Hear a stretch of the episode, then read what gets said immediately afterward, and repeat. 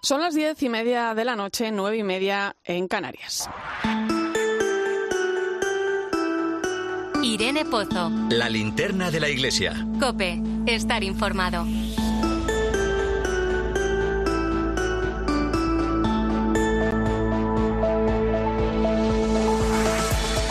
¿Qué tal? ¿Qué tal? Muy buenas noches. Eh, miraba esta semana las noticias que llegan una tras otra de Marruecos, de Libia, Lampedusa, Ucrania. Y me acordaba de las palabras del Papa Francisco, ¿no? que tantas veces nos pide que no nos acostumbremos a los conflictos, a la violencia, a la guerra. En definitiva, lo que nos está pidiendo es que no nos acostumbremos al sufrimiento del hermano y a las injusticias del mundo. Entre tanta tragedia, tantas imágenes y malas noticias que llegan, es fácil caer en la Uno mira conmovido a lo que ocurre, ¿no? Tantas vidas rotas por el dolor, tanta incertidumbre ante lo que vendrá ahora y se pregunta si de alguna manera se podría haber evitado, ¿no? Lógicamente hay fenómenos que se nos escapan de las manos. ¿Quién esperaba la tragedia en el norte de África? Pero hay otras situaciones que se repiten, ¿no? De las que no aprendemos porque lo único que hacemos es cerrar los ojos. En unos días, el 3 de octubre, se cumplen 10 años de un naufragio que por aquel entonces conmocionó al mundo, ¿no? en el que perdieron la vida 368 personas frente a las costas de Lampedusa. Diez años en los que poco han cambiado las cosas. La llegada de migrantes a la isla italiana es constante y sin ir más lejos estos días llegaban más de 7.000 personas. Y detrás de tantos rostros hay una historia, una historia de vida que entre la desesperanza que nos producen estas situaciones ante la tragedia también se encuentra la esperanza, la esperanza de la vida. Ojalá aprendamos a ver lo bonito de la vida y a mantener esa esperanza en medio de la incertidumbre y el dolor. Quizá sea la receta para caminar hacia un mundo más justo. Soy Irene Pozo, recibe un saludo, bienvenido a la linterna de la iglesia en este viernes 15 de septiembre. Escuchas la linterna de la iglesia. Con Irene Pozo. Cope, estar informado. Como cada viernes sabes que puedes seguirnos a través de las redes sociales, estamos en Iglesia Cope en Facebook y Twitter, hoy con el hashtag Linterna Iglesia 15S.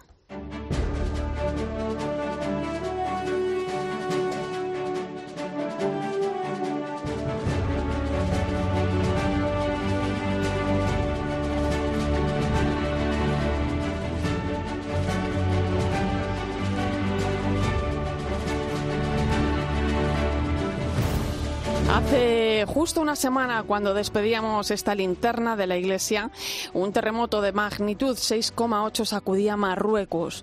En estos momentos, más de 3.000 personas han perdido la vida. La iglesia sigue volcada en la reconstrucción y está muy cerca de los afectados. Caritas Rabat y Caritas Española se han coordinado conjuntamente y aseguran que están llevando ayuda a donde no ha llegado nadie. Nos lo cuenta el arzobispo de Rabat, Cristóbal López Romero. Caritas Diocesana de Rabat y Caritas Marruecos Nacional ha puesto su cuartel general para acercarse a los damnificados y empezar a vehicular las ayudas que nos llegan de las distintas comunidades, instituciones y personas que quieren colaborar. Hasta allí se desplaza también una delegación desde Cáritas Española para ayudar en todo lo que se necesite. Eh, además, Cáritas Española ha entregado 30.000 euros iniciales para ayudar en esta catástrofe y la ayuda continuará tanto económicamente como aportando pues muchos de esos voluntarios que se están desplazando hasta la zona cero del seísmo. Y la Iglesia en España celebra este domingo la Jornada Mundial del Turismo. El Departamento de Pastoral dedicado a este sector celebrará esta jornada con una Eucaristía en la la Catedral de Murcia. Será a las 12 de la mañana, se podrá seguir en 13. El director de esta pastoral del turismo, Gustavo Ribeiro, nos cuenta que este año tienen la mirada puesta en la sostenibilidad, el respeto y el cuidado de la creación. Eh, se nos invita a que aquello que vamos a invertir tenga visión de futuro, que no tenga la ceguera del momento o el deseo simplemente de recuperar recursos perdidos por la pandemia o por algunas otras dificultades que se han venido arrastrando. En el mundo actualmente hay 72 millones de niños que no van a la escuela. Es la cifra que nos da la ONG Entre Culturas en su nuevo informe Escuelas en Crisis. Esta cifra alarmante no solo se deja ver en África, también lo hace al otro lado del océano, por ejemplo, en Colombia, donde siguen notando las consecuencias del conflicto armado que vive el país desde el año 1960. Precisamente en este país es educadora Sabrina Burgos, trabaja a pie de calle con niños y jóvenes que se encuentran en situaciones difíciles. Esta semana pasada por los micrófonos de Mediodía Cope. El desafío más fuerte de nuestras escuelas es lograr desnaturalizar las actitudes, los discursos, las prácticas violentas que aprendimos en el marco del conflicto eh, para reconfigurarlas en formas de relación más pacífica. Y creo que allí la educación socioemocional, la posibilidad de pensar en la reconciliación como un camino, eh, sigue siendo un desafío. Precisamente muchos de estos países en los que los niños y jóvenes no son escolarizados se enfrentan a muchos más problemas. Uno de ellos, la explotación de sus tierras por multinacionales que acaban con sus derechos. Durante estas semanas que celebramos el tiempo de la creación, cinco jóvenes, cada uno de un punto de Hispanoamérica, están recorriendo Europa para sensibilizar sobre ecología y cuidado al medio ambiente. Lo hacen en la llamada Caravana por la Ecología Integral que estos días se encuentra en España. De hecho, esta misma tarde han celebrado la Eucaristía en la Catedral de la Almudena de Madrid. Uno de estos jóvenes comprometidos con el cuidado de la casa común es Guillermo Cavalli. Hoy en Latinoamérica, en verdad hace casi 500 años, eh, actúa una economía extractiva que tiene en nuestra madre tierra, en nuestra naturaleza, una, una fuente de explotación y saqueo de la madre tierra. ¿no? Te cuento también que durante el fin de semana la organización 40 Días por la Vida celebra en Madrid su segundo Congreso Nacional. Pretenden concienciar a la sociedad sobre los riesgos de las leyes que atentan contra la vida humana. El Santo Padre Francisco ha nombrado arzobispo coadjutor de Mérida Badajoz a Monseñor José Rodríguez Carballo, que ha desempeñado los últimos años su labor como secretario de la Congregación para los Institutos de Vida Consagrada y las Sociedades de Vida Apostólica. Don José asegura que su primer trabajo en la diócesis será escuchar. Yo en este momento llego con las manos abiertas para dar y sobre todo para recibir y llego sobre todo con el corazón abierto. Por eso mi primer trabajo y servicio a la diócesis va a ser escuchar. Monseñor Rodríguez Carballo, que nació en Lodoselo, Orense, el 11 de agosto de 1953, tomará posesión de su cargo el próximo 25 de noviembre en la Catedral de Badajoz. Bueno, pues eh, así, de esta manera, con el compañero José Luis Lorido, desde Mérida, Badajoz, comenzamos la, el repaso a la actualidad de nuestras diócesis. Lo hacíamos con este nombramiento, el del franciscano José Rodríguez Carballo como nuevo arzobispo coadjutor de Mérida, Badajoz, que se produce ocho meses después de que el arzobispo Celso Morga presentara su renuncia al cumplir los 75 años de edad. Ahora nos vamos hasta Castilla y León, donde tras un año de descanso, las edades del hombre va a volver a celebrarse en 2024. Estamos hablando de la exposición de arte sacro más importante del mundo, Cope Zamora, Ángel García. Las Edades del Hombre es uno de los proyectos culturales más emblemáticos y con más proyección de los que se desarrollan en Castilla y León y seguramente también uno de los más importantes de nuestro país. Esta semana se ha conocido que tras el descanso de este 2023, la edición de las Edades del Hombre 2024 se va a celebrar en la localidad leonesa de Villafranca del Bierzo. También se ha desvelado que Zamora Capital será la sede de 2025 conjuntamente con Oporto, con el río Duero como eje vertebrador y siendo la primera edición transfronteriza de la historia. El obispo de la diócesis de Zamora Fernando Valera, ha explicado que la candidatura de Zamora se lleva fraguando durante meses. Esta iniciativa empezó a gestarse tras la catástrofe de la Sierra de la Culebra del pasado año. Sufrimos una tragedia humana, ambiental y económica que a todos nos conmovió. No se han ofrecido muchos detalles al respecto, pero siguiendo la línea de otros años, todo apunta que ambas ediciones se van a celebrar entre los meses de mayo y octubre. Y en Valencia se ha celebrado esta semana el Congreso de Archiveros de la Iglesia en España. ¿A qué retos nos enfrentamos en la conservación de estos archivos? Santiago Pacheco, buenas noches. Buenas noches, Irene. El Congreso ha reunido a todos los archiveros de la Iglesia de toda España y entre las ideas debatidas destaca sobre las demás la petición de urgir a proteger y reconocer los archivos audiovisuales eclesiásticos como patrimonio histórico y como bien cultural. Lo dijo en la conferencia inaugural Darío Viganó, que fue prefecto del Dicasterio para la Comunicación de la Santa Sede. Y es que los audiovisuales siguen estando escasamente reconocidos e incluso entonando un mea culpa se reconoció que la Iglesia en este aspecto ha quedado rezagada respecto a otras instituciones y por lo tanto hay mucho patrimonio que se ha perdido. Y para no perder todavía más, el propio Papa Francisco comentó recientemente en una entrevista sobre cine la posibilidad de crear una institución que funcione como archivo central para la conservación permanente y ordenada según criterios científicos de los fondos audiovisuales históricos de los organismos de la Santa Sede y de la Iglesia Universal. Y acabamos en Torre Ciudad, en la diócesis de Barbastro. Todo está dispuesto para la celebración de la Jornada Mariana de la Familia. Nos vamos hasta allí, hasta en Lardies. Buenas noches. Buenas noches, Irene. Con todo ya preparado, pero pendientes de la meteorología, en Torre Ciudad aguardan la llegada de miles de familias al evento más multitudinario del año en este enclave mariano. Es la Jornada Mariana de la Familia, que cumple su trigésimo primera edición y lo hará presidida por el obispo de la diócesis de Barbastro Monzón, Ángel Pérez. A las nueve está prevista la apertura del recinto y los confesionarios y ya a mediodía uno de los actos más señalados, la oración y ofrenda a la Virgen. El responsable de comunicación del santuario, José Alfonso Arregui, nos da los detalles. Hay pues desde productos de la tierra hasta flores, alguna imagen de la Virgen que luego se queda en la Galería Mariana, viene ese día también especialmente. Don Ángel presidirá la Eucaristía y en la homilía hablará de la familia como valor seguro en el mundo actual y presentará a los asistentes las barajas de familia que interpretan las diferentes maneras de servir dentro de la Iglesia. Escuchas la linterna de la iglesia. Con Irene Pozo. Cope, estar informado.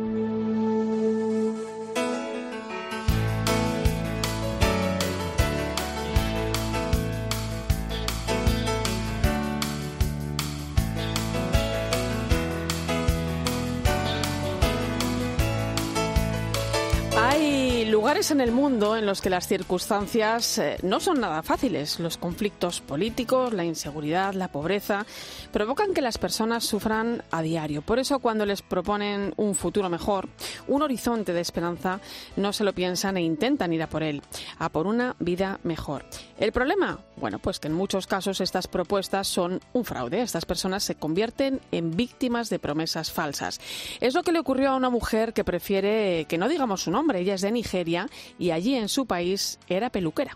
Porque en Nigeria yo, yo, tenía un eh, trabajo peluquera, porque yo, yo aprendí peluquera y esta mujer me la dijo a una tienda aquí para hacer eh, peluquera y muy rápido para ganar mucho dinero. Sin embargo, la inestabilidad de su país hizo que su situación empeorara. Comenzó a no ganar dinero y no podía mantener a su familia. Estaba desesperada hasta que le propusieron marcharse a Europa.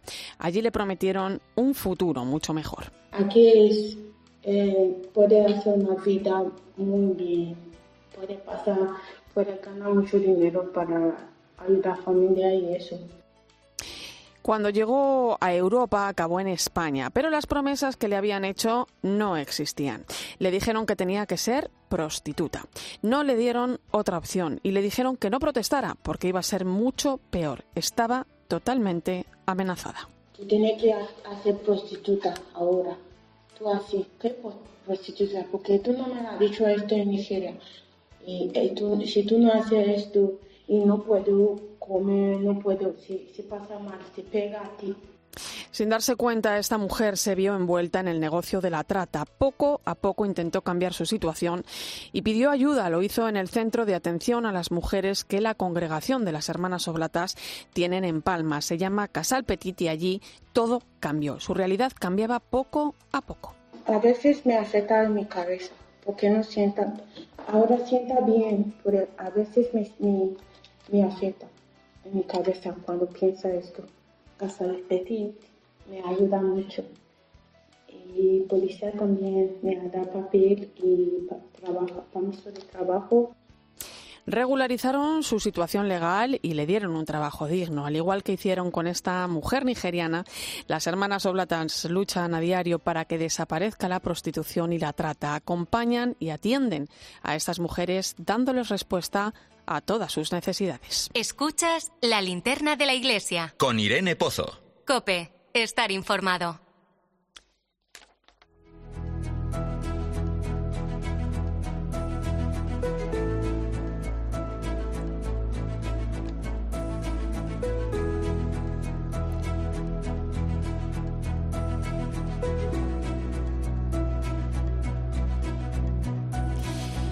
En el año 2022, las hermanas Oblatas atendieron por toda Europa a casi 6.000 mujeres, más de un 30% que el año anterior.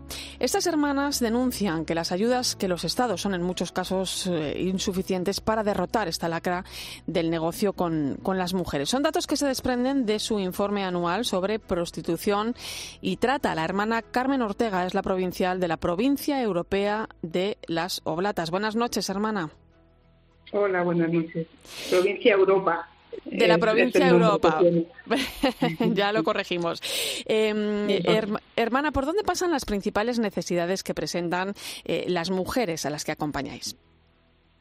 Pues mira, como indicamos en el informe, además de, haber detectado un aumento de, las necesidades básicas, ¿no? de alimentación, de, higiene, ¿no? de, bueno, pues de, sus derechos fundamentales, ¿no? o de sus necesidades básicas, eh, hemos detectado que, sigue siendo fundamental, ¿no? Como necesidad del acceso a la vivienda, al trabajo, muchas veces condicionado por el proceso de regularización, ¿no?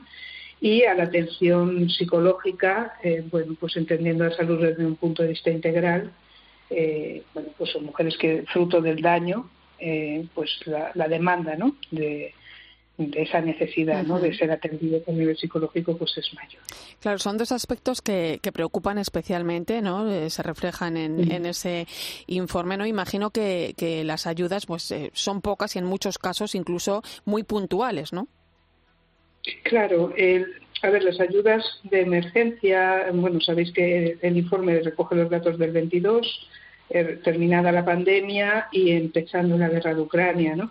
Eh, hablamos de un grupo de personas que, sufren ¿no? una mayor vulnerabilidad por, la, ausencia de acceso a, los recursos básicos y, y bueno, pues la, las ayudas responden muchas veces a, ese, a esa atención puntual, pero no a procesos integrales ¿no? y vitales que conllevan pues mucha pues intervención eh, interdisciplinar, equipos que aborden las diferentes eh, bueno, pues problemáticas que los seres humanos tenemos, ¿no? A todos los niveles y procesos, pues hablamos de años, de años, ¿no? las ayudas pues suelen ser puntuales y responden muchas veces a, a momentos concretos y a políticas concretas.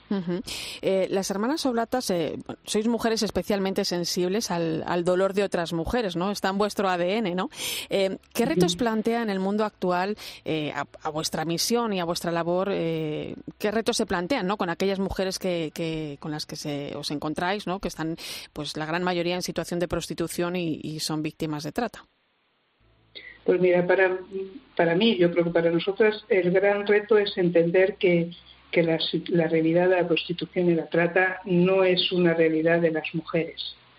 Eh, yo creo que, que, vivimos en sociedades que todavía no hemos abierto los ojos y entendemos o focalizamos en, en, la persona mujer unas problemáticas que son sociales y que conllevan muchas veces pues un estigma que, bueno que provoca dolor y que provoca eh, vulnerabilidad y sufrimiento pero pero que no es de ellas que está que es de la sociedad de, de bueno pues del patriarcado de, la violencia de género mm, de una mirada sesgada sobre la realidad que no ve a la persona sino sino pues pues a veces lo que la persona hace sin pensar más, ¿no? Estamos ante relaciones de desigualdad, de hombre-mujer, muchas cosas. Ante un problema social eh, que muchas, al que muchas veces, ¿no? La propia sociedad cierra los ojos, ¿no?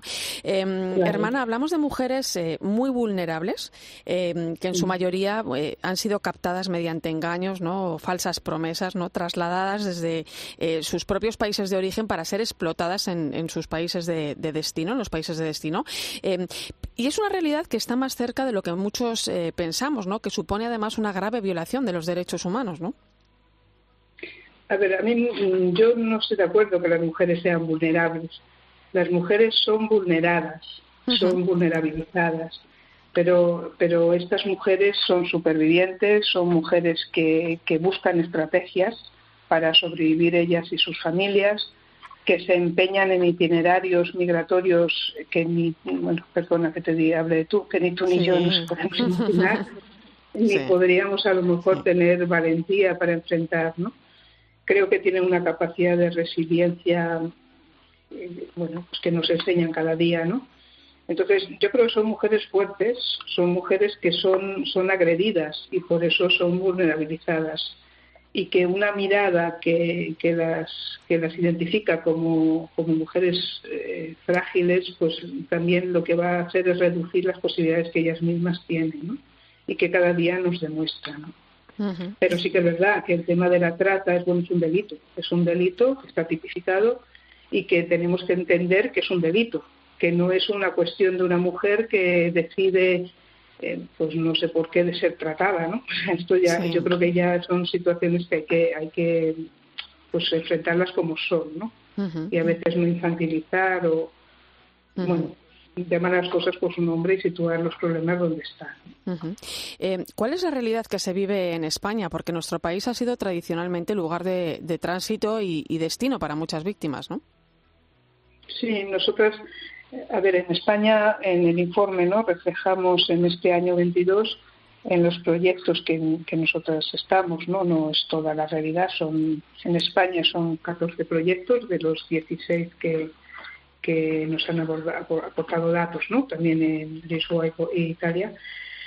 Eh, lo que se detecta con mayor fuerza en este año ha sido el aumento de mujeres colombianas, eh, hemos iniciado un, proceso de, bueno pues de intercambio con los proyectos que tenemos en Colombia, ¿no? de la congregación, pues también para contextualizar las historias y las narrativas ¿no? de las propias mujeres, por qué este aumento de mujeres colombianas.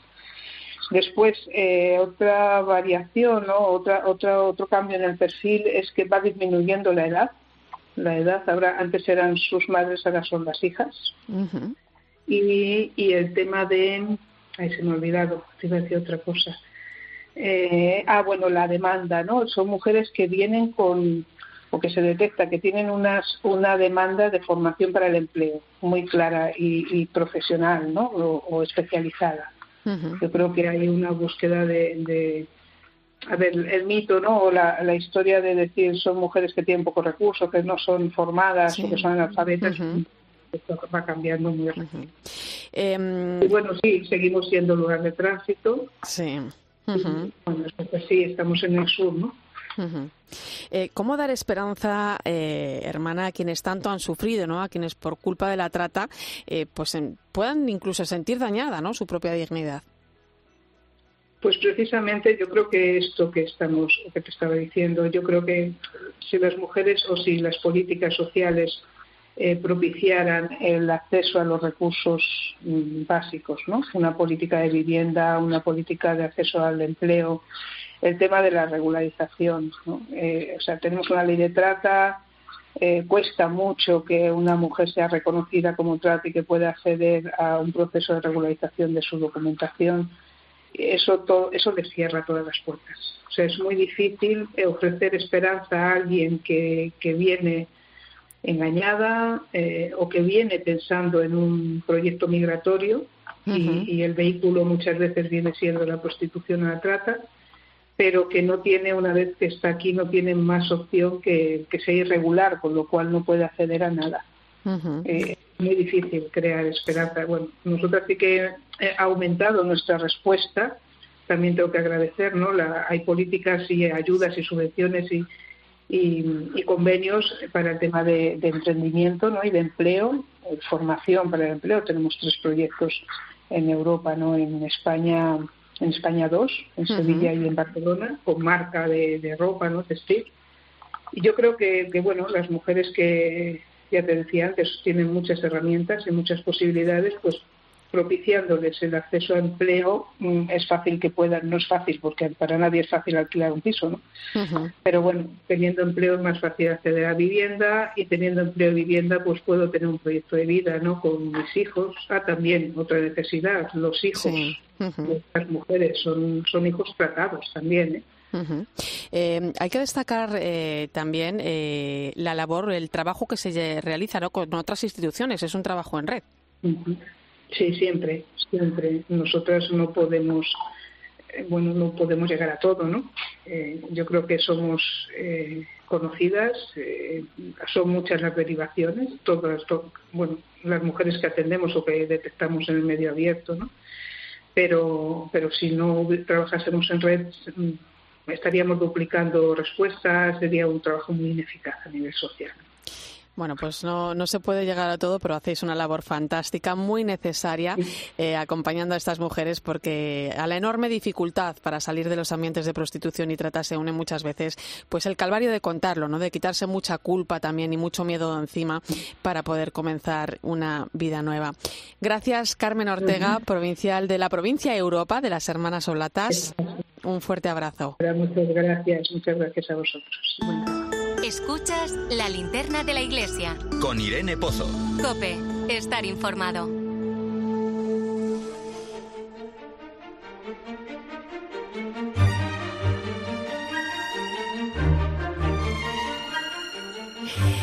Llega este fin de semana a los cines de nuestro país la historia de un pueblo unido para defender su libertad y su fe. Ana Medina, muy buenas noches. Muy buenas noches, Irene. En la Revolución Francesa, en medio del periodo del terror, la zona de la Vendée se levanta en armas en oposición a la acción desalmada que están llevando a cabo algunos sectores revolucionarios. Chaguet se acaba convirtiendo en el líder de un ejército muy particular. Estaba compuesto por campesinos, no eran profesionales y reaccionaban ante quienes habían masacrado a más de 200.000 personas tratando de borrar del mapa sus derechos, entre ellos la religión. Esta historia, que no había sido contada además de este modo y que apenas es conocida por el propio pueblo francés, ha sido llevada a la gran pantalla y ha sido vista ya por más de 300.000 espectadores en el país galo. Hoy llega al nuestro. Hugo Becker, que encarna en esta película al líder de esta acción en defensa de la población y de su fe, ha estado en la tarde de Cope con Fernando de Aro hoy mismo y le hablaba así de esta película. Habla de, habla de lucha, habla de mm, como actividad, de lucha por la libertad, por eh, su modo de vida, eh, por sus valores y mm, también se puede identificar cada uno con sus propias luchas. Em, por eso me parece muy universal. En, cada época, en, en muchos territorios, eh, pasaron las mismas cosas al final, en un momento o en otro.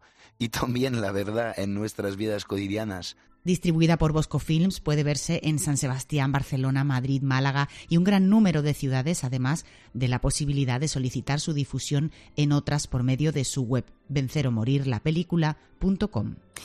Y en unos minutos llegamos a las 11, las 10 en Canarias, analizamos la propuesta que se está tramitando en el Parlamento Europeo en torno a la posible utilización de embriones en la investigación científica.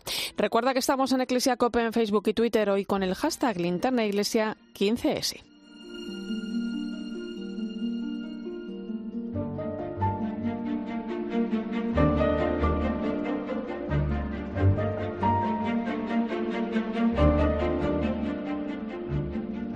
Irene Pozo. La linterna de la iglesia. Cope, estar informado. ¿Y tú qué estás pensando? Escribe a Irene Pozo en Twitter en arroba eclesiacope. Y en nuestro muro de Facebook, Eclesia Cope. ¿Cuáles son las principales recomendaciones que podemos hacerles a nuestros oyentes para que se vayan un poco más tranquilos de casa? ¿Qué precauciones se pueden tomar antes? Es recomendable si tenemos algún vecino de ¿Cuál es el Santrope español? A ver, que yo me apunto. Bueno, pues para mí, sabéis que tengo debilidad por la costa tropical española. En COPE de 10 de la mañana a 2 de la tarde, los sábados y domingos, el mejor entretenimiento lo encuentras en fin de semana. Bienvenido a fin de semana COPE con Cristina López Slichting. La vida siempre nos pone a prueba. Por eso en PSN Previsión Sanitaria Nacional hacemos más fáciles los momentos difíciles. Protege tu futuro y a los que más quieres con la mutua en la que confían los profesionales universitarios desde hace más de 90 años. PSN Previsión Sanitaria Nacional. Aseguramos sobre valores.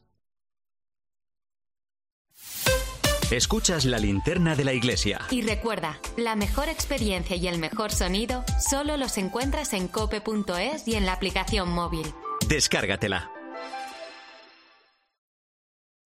Regresa al gimnasio y a tu rutina deportiva con la máxima energía. HSN te ofrece un amplio catálogo en preentrenos, creatinas, carbohidratos, proteínas o recuperadores. Saca tu máximo rendimiento con los mejores productos. Pide en hsnstore.com.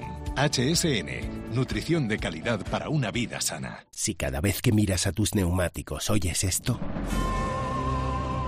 Es el momento de volver a mirar a tus neumáticos como el primer día. Pásate por Citroën Service y llévate un 2x1 en neumáticos de las mejores marcas. Pide tu cita online y haz que todo te suene muy bien. Citroën. Condiciones en citroen.es.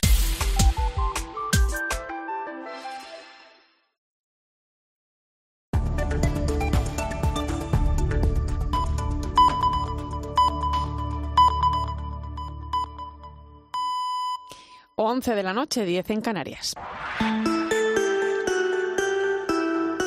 Irene Pozo. La linterna de la iglesia. Cope. Estar informado.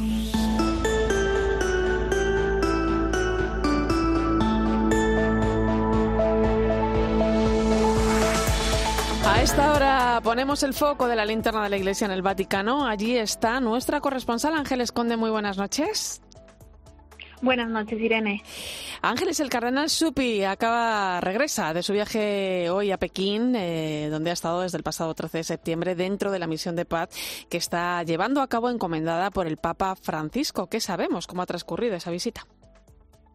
Sí, eh, la visita se ha desarrollado del 13 al 15 de septiembre, es decir, hasta hoy, pero fíjate que esta tarde el cardenal Zuppi estaba ya en Palermo, donde ha presidido una misa por el 30 aniversario de la muerte del sacerdote Beato Pino Puglisi, el primer mártir de la mafia asesinado un 15 de septiembre de 1993. Todo esto para decirte que eh, el cardenal no ha parado. En China fue recibido por Li Hui, que es el representante del gobierno chino para las cuestiones euroasiáticas, que también está trabajando en esta cuestión ucraniana y que conoce mucho de Rusia porque fue embajador chino hasta el año 2019. Un comunicado de la Santa Sede indica que, por supuesto, además de la cuestión humanitaria, de buscar vías de paz para poner fin al conflicto, muy relacionada con esta cuestión humanitaria ha sido la conversación sobre el tratado de la exportación del grano ucraniano y la reactivación de este acuerdo con Moscú, que sabes que unilateralmente decidió no renovarlo con Ucrania.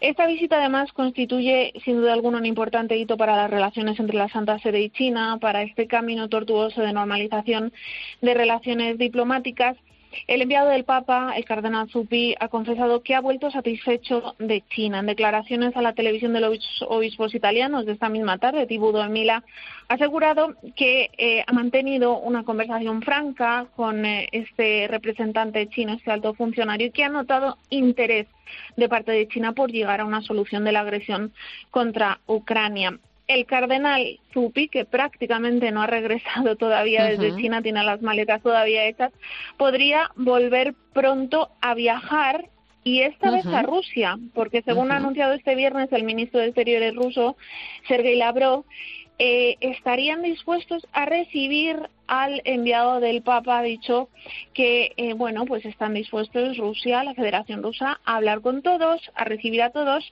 y sobre esto Zupi precisamente haya respondido ha dicho que es positiva esta actitud y que va en la dirección que desea el Papa. Por tanto, Zupi que visitó Kiev en eh, junio, después visitó Moscú a finales de ese mismo mes, después en julio Estados Unidos y hace horas China podría volver una segunda vez a Moscú para intentar mediar pues en este tremendo conflicto que desde el 24 de febrero de 2022 pues tiene a todo el mundo en vilo, sobre todo a Europa y, como no, a Ucrania. Bueno, avanza esa misión de paz, parece que, que además va por buen camino. Eh, este sábado, Ángeles, se va a inaugurar y se va a bendecir una estatua de mármol eh, erigida recientemente en honor a, al primer sacerdote y mártir de Corea. Eh, además, creo que el Papa va a recibir a una delegación de Corea también este mismo día.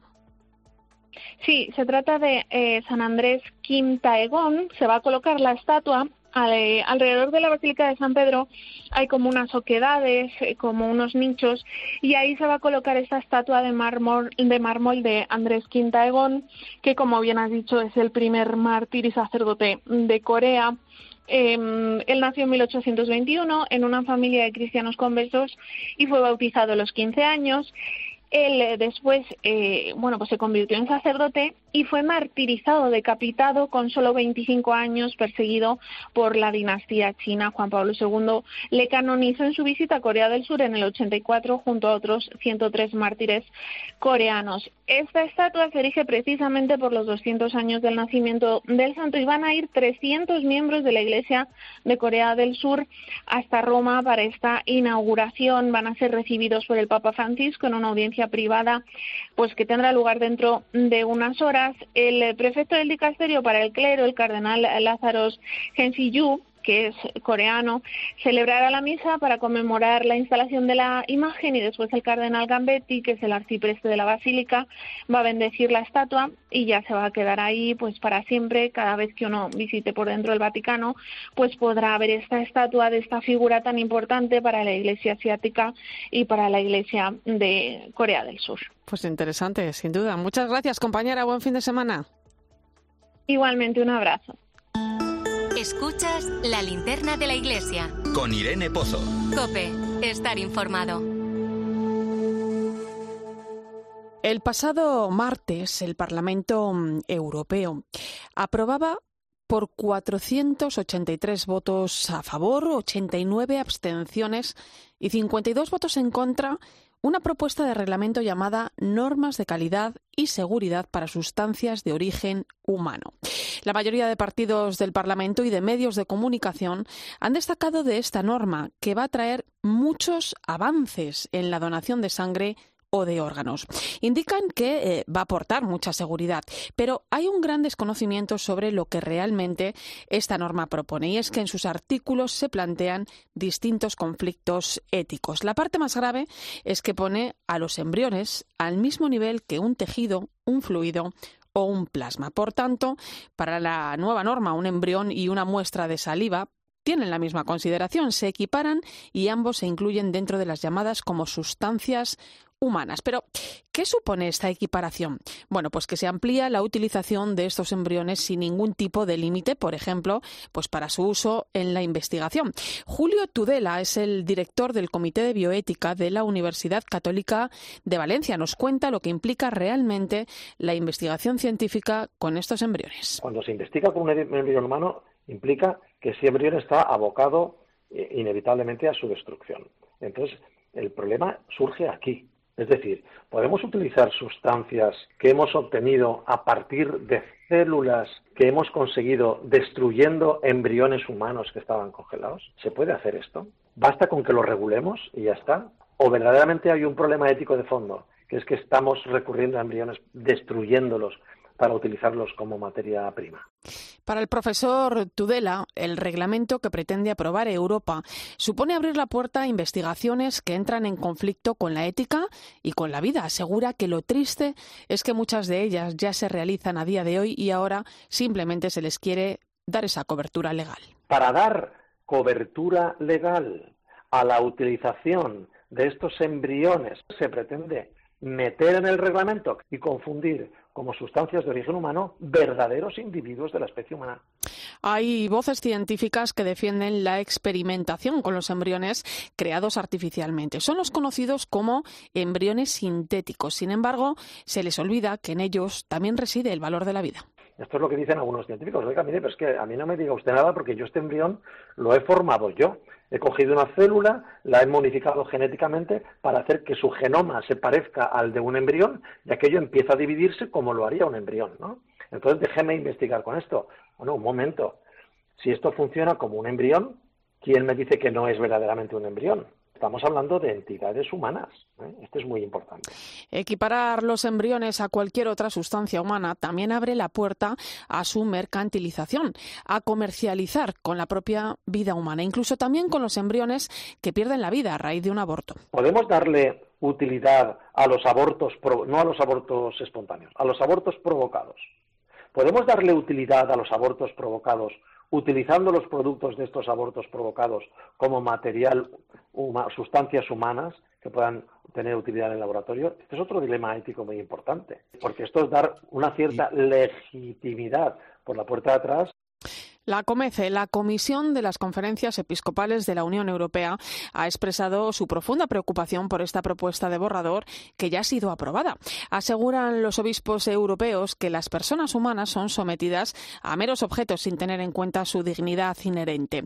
Es lo que también nos indica el profesor Tudela. El embrión humano, desde el primer momento de su existencia, que es el estado de cigoto, desde que es una sola célula, producto de la fusión del espermatozoide y el ovocito, desde ese momento estamos ante un individuo de la especie humana. Esto la ciencia hoy no lo niega, no lo puede negar. ¿eh? Hay un consenso científico en este aspecto. Ahora, otro tema es el, la dignidad y los derechos que les otorgamos a estos embriones tempranos. La COMECE también ha alertado sobre un artículo de esta propuesta que permitiría realizar pruebas genéticas preliminares en embriones, un hecho que allanaría el camino para la selección de unas vidas respecto a otras. Ahora mismo esta propuesta ha recibido el visto bueno del Parlamento pero ni mucho menos es todavía el texto definitivo. Se inician las negociaciones entre la Comisión, el Parlamento y el Consejo para elaborar un texto final. Una vez definido, tendrá que ser aprobado de nuevo por el Parlamento sin ningún cambio para que entre en vigor. Por tanto, esta propuesta de reglamento todavía es susceptible de sufrir modificaciones y de incluir el valor de la vida humana. Escuchas la linterna de la iglesia. Con Irene Pozo. Cope, estar informado. 11 y 10 minutos de la noche, una hora menos en Canarias, entramos en tiempo de tertulia. Hoy me acompañan en el análisis el profesor de la Universidad Pontificia Comillas, Fernando Vidal. Bienvenido. Hola, muy buenas noches. Y el doctor en Comunicación Social y director del grado de Humanidades de la Universidad CEU San Pablo, Fernando Bonete. Buenas noches, Irene Fernando. Arrancando curso los dos en las respectivas universidades, imagino. Pues sí, ya ha arrancado, ya ha arrancado y ya metidos en ellos. Ahí estamos. Bueno, yo eh, a medio gas, porque sabes que he sido, he vuelto a ser padre hace poco, así que Qué bien, felicidades. estoy disfrutando de, mi permiso. bueno, y del lío que tienes en casa, ¿eh? Esto es, también disfrutándolo, también disfrutando. disfrutando ¿eh? de los hijos de los demás en la universidad. bueno, cuestión importante esta del posible uso de embriones en la investigación científica, también delicado. Es un tema muy delicado y que a pesar de, de haberse producido novedades en torno al nuevo reglamento que se está tramitando, bueno, pues ha quedado en cierto modo un poco fuera del foco mediático, ¿no? Antes de entrar en materia, os voy a pedir una primera valoración de, de todo esto. ¿Qué valoración hacéis, Fernando? Bueno, yo creo que es un reglamento que cede a la industria biofarmacéutica, donde nos encontramos un fuerte problema de, racionalidad. Es una medida que acelera la sociedad de riesgo, que, toma la vía más tajante en vez de aplicar la precaución en algo eh, que es un tema debatido, que es un tema dudoso eh, y en el cual se recomienda prudencia frente a, la posibilidad de la precaución. Lo que estamos es dejando una cuestión tan delicada, tan dudosa, tan debatida eh, en manos de las lógicas del capital es un texto que vuelve a olvidar algo que ya han olvidado textos también recientes, por ejemplo, referentes al aborto, y es que hay derechos que son inanielables, es decir, no, no, no dependen, no son subsidiarios de la sociedad civil, ni son subsidiarios de, del Estado. Al contrario, la sociedad civil y el Estado son subsidiarios de esos derechos, y entre ellos está el derecho a la vida y entre ellos está el derecho a la integridad física. Y estos embriones, llamémoslo si queremos también, cigotos, fetos, preembriones, me da igual, como hemos escuchado antes, eh, de hecho, al, experto, son individuos de la raza humana, desde el punto de vista científico, son también humanos, son personas y como tal tienen sus derechos inalienables, que son la vida y el derecho a la integridad física. Y este texto abre la puerta a que se pueda atentar contra la integridad física de esas personas y, luego a mí también, perdona, eh, me, me, me sorprende y me, asombra la imprudencia de que en un momento de tanta fragilidad y de convulsión ideológica en Europa eh, se ceda en una regulación tan divisoria, tan extremista, ¿no? que lo que hace es aumentar la polarización y la frustración política en Europa. Entonces, yo creo que no es el momento de acudir a políticas tan extremistas que nos están llevando a lo que estamos sufriendo. Me vais a permitir que, que nos vayamos precisamente hasta Bruselas. Allí está nuestra corresponsal Paloma García Ovejero. Buenas noches, Paloma. Hola, ¿qué tal Irene Fernando? Fernandos, en plural, efectivamente. Está muy bien. Eh, Paloma, quizá la clave está en, en la definición ¿no? de lo que entendemos por sustancia de origen humano, ¿no? Esa es eh, toda la clave y ahí es donde hay que mirar en este reglamento, que es muy largo, pero concretamente en las páginas 36 y 41, en la versión en español, o más fácil, del artículo 3 te coges el punto 5 y el punto 61, porque son las definiciones. Y en el punto 5 del artículo 3 es donde se define sustancia de origen humano, o SOHO, por las siglas en inglés, SOHO como el barrio neoyorquino, sustancia of origen humano, human origin. Bueno, pues ahí es donde pone, ¿qué es este SOHO? Cualquier sustancia, dice la ley, obtenida del cuerpo humano de modo que sea tanto si contiene células como si no, e independientemente de que dichas células estén vivas o no, no incluyendo a los órganos. Pero esta, digamos, es solo una patita. Luego está la otra patita, que es el punto 61, que es donde viene la definición de células reproductoras. Y dice así el texto, la norma, todas las células destinadas a su utilización con fines de reproducción asistida. Claro, aquí diferenciamos dos cosas. Por un lado, como muy bien habéis explicado, quieren preservar la protección a los fetos, que a lo mejor damos por sentado, pero mm, feto es desde la novena semana de desarrollo, embrión de ocho semanas o menos. Pues eso, se quiere preservar la protección al feto, pero asimilar los embriones a cualquier otro tipo de muestra humana, como explicabais, células de la piel o de cualquier otro tipo, mm. plasma sanguíneo, etcétera. Mm. Y eso eliminaría cualquier freno adicional, más allá de los que ya hay para el uso de estas sojo, de estas sustancias de origen humano o muestras humanas, como queréis decir. Y eh, esas, digamos, esas barreras ya existen. Pero luego está, perdón, la otra preocupación, que es la que desliga, y ahí vamos al punto 61, desliga los embriones creados con fin reproductivo de los que no. Y esa puerta ya nos abre un túnel infinito. Sí, sí. Eh, Paloma, ¿qué reacciones se han producido en torno a esta propuesta? Bueno, lo que ha ocurrido en realidad es que esto eran sugerencias que en una primera votación no han sido acogidas, pero ha sido bueno y, los que hacían las sugerencias están de alguna manera contentos o conformes porque se ha puesto de manifiesto la cuestión en la fase inicial del íter jurídico del reglamento. Esto es Bruselas y esto va muy lento y pasa por muchos sitios. Y lo que pedían concretamente desde la COMECE, que son los que dieron la voz de alarma, los obispos destacados aquí en Bruselas, es como un lobby bueno, ¿no? Hay lobbies de todo tipo. Bueno, pues los obispos de, de los 27 tienen aquí un lobby bueno para influir o hacer este tipo de acciones ante las instituciones. Y me consta que hay otros lobbies buenos activándose ya, pero el mérito lo tiene la Comece, que es eh, concretamente el Comité de Ética, quien se estudió y dijo, ojo aquí. Entonces, ¿qué piden? Dos cosas. Uno, claridad en el término SOJO, que ya sabemos lo que es, sustancias de origen humano. Y dos, protección del embrión humano. En resumen, Irene, saben que hay que activarse, saben que hay que trabajar, pero queda todavía mucho camino y sobre todo hay muchas personas de muchas nacionalidades implicadas. Así que el llamamiento se ha hecho y ahora falta esclarecer estos puntos oscuros y que los expertos en bioética hablen y digan que para eso existe el, referente de Oviedo y muchos otros documentos, incluso legales. Así que no partimos de la nada, no partimos de cero. Hay afortunadamente mucho, mucho escrito. Y puede dar muchas, eh, muchos vuelcos toda esta norma. Eh, quiere preguntar Fernando Vidal.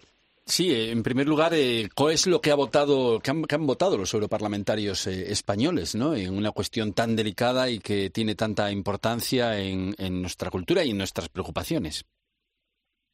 Bueno, pues depende del partido al que mires, claro, pero la inmensa mayoría han votado a favor seamos justos, porque no es fácil, si no te ponen la lupa, no es fácil darte cuenta. O sea, el, el sentir mayoritario es que esta nueva normativa europea por fin protege a los donantes y a los receptores de sangre, fundamentalmente.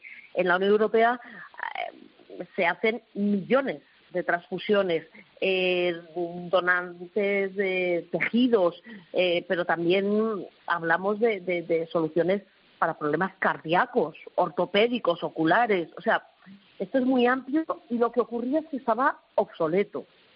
Había que poner al día las normas porque ha habido avances científicos, ha habido avances técnicos, la propia Unión Europea subraya que ha habido avances sociales, ahí podemos discutir si unos son avances o retrocesos, pero la realidad es que cada año los pacientes europeos nos beneficiamos de más de 25 millones de transfusiones de sangre, 35.000 trasplantes de células madres hubo el año pasado y sobre todo eran cánceres de sangre. Entonces, es tan amplio que había que poner muchos límites por ejemplo, asegurarnos de que nadie cobre por ello, más allá de los gastos eh, que te pueda costar eh, la movilización, ¿no? que no se vendan eh, tejidos o se compren o se hagan o se comercialice directamente, claro.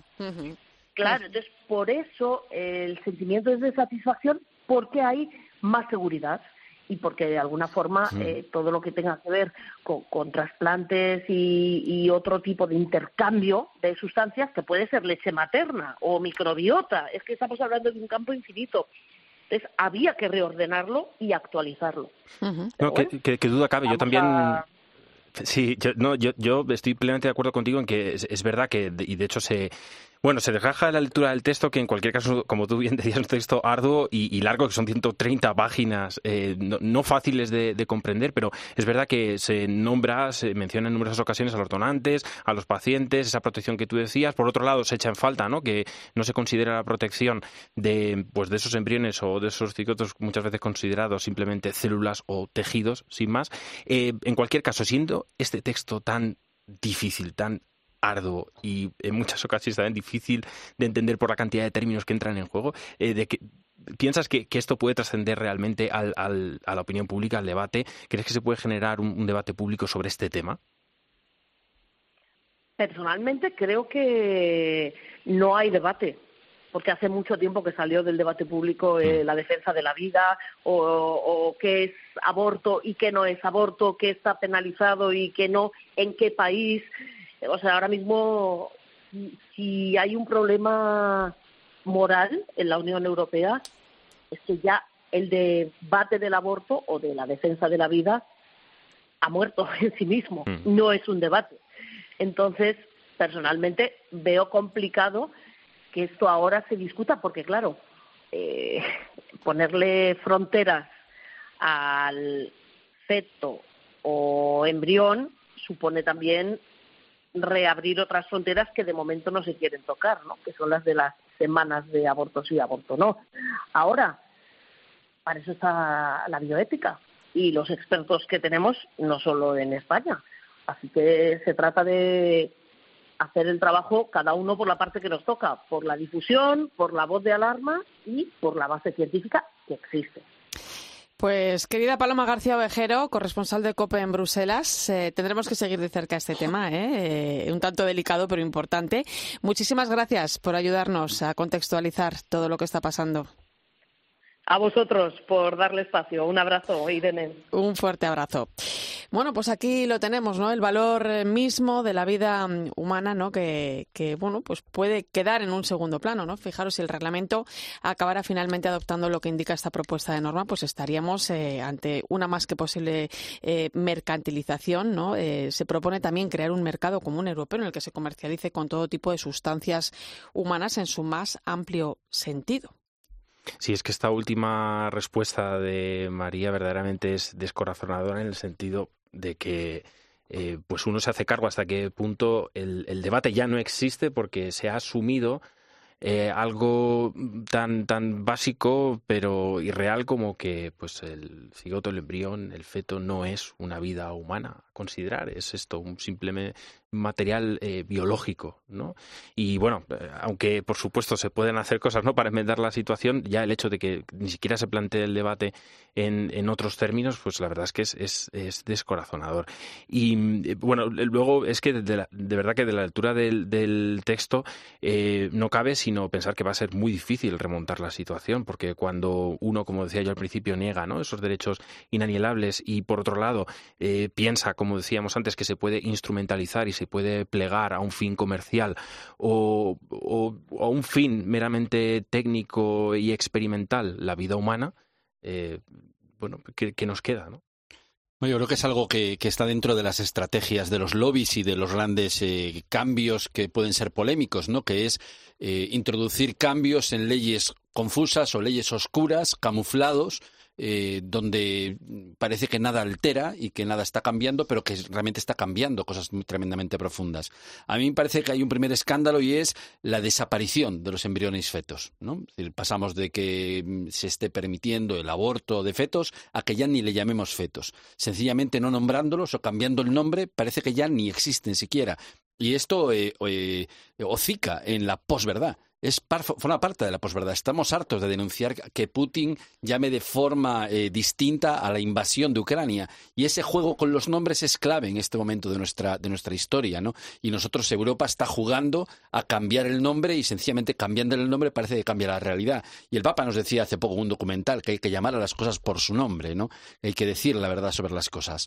Eh, y yo creo que también, en, línea con lo que dice Fernando, va en la dirección contraria a la sociedad y a la democracia de, de deliberativa, a la cultura del discernimiento público. Si es algo tan importante, aunque sea tremendamente importante para solamente un 25% de Europa, que ya es bastante, ¿cómo es posible que se ignore esto? ¿Cómo es posible que no se abra el debate, que se quiera ocultar? Sencillamente porque no se busca la, raz la razón pública, se está buscando el dinero, el dinero de los privados. Y, y, que hay muchos riesgos detrás de todo esto, ¿eh? no solamente esa, ese, eh, esa mercantilización de la que, a la que me refería antes, sino o, o, esa defensa de la vida. ¿no? Es que luego, por ejemplo, eh, también marca líneas en lo que conocemos como eugenesia, ¿no? la selección de, de embriones para. Mm, o sea, llegamos a un punto ¿no? en, el que, en el que va a costar poner límites, aunque tiene muchísimos límites éticos, así es que tendremos que seguir muy de cerca ¿eh? no, cómo y, se va desarrollando. Y atenta esto. al tráfico, porque esta ley abre, abre el tráfico mundial de embriones. Por lo tanto, imagínate todos uh -huh. los países del sur siendo mercantilizados en granjas humanas sí, sí. para producir esto. Eh, Europa realmente no puede hacer esto. Sí, es que yo, yo, creo un poco por lo que tú decías del, del, control del lenguaje, de la ingeniería del lenguaje, se juega con esto y se juega también muchas veces con que es eh, difícil imaginar ¿no? mentalmente lo que es ese embrión eh, o es ese cigoto. Nos pensamos que es una abstracción que no existe realmente. Ese embrión es como tú, como yo, como los que nos están escuchando, tienen los mismos derechos me refiero a los derechos fundamentales inalienables de esas personas. ¿no? Y además Entonces... que, que, hoy ya nadie puede negar que desde el primer minuto un embrión forma parte de, de, de la especie humana, ¿no? De la vida humana, ¿no? Lo dicen es los mayores filósofos españoles, lo dice Zubiri, lo dicen eh, filósofos de primera Está... línea como Miguel García Baró. Conil. Está demostrado científicamente también, efectivamente. efectivamente. Bueno, pues eh, tendremos que seguir hablando. Eh, ha sido muy interesante. Lo vamos a dejar aquí, aunque estoy segura que será un tema recurrente. Tendremos que estar muy atentos. Gracias, Fernando Vidal. Muchas gracias a ti. Fernando Bonete. Muchas gracias. Hasta pronto.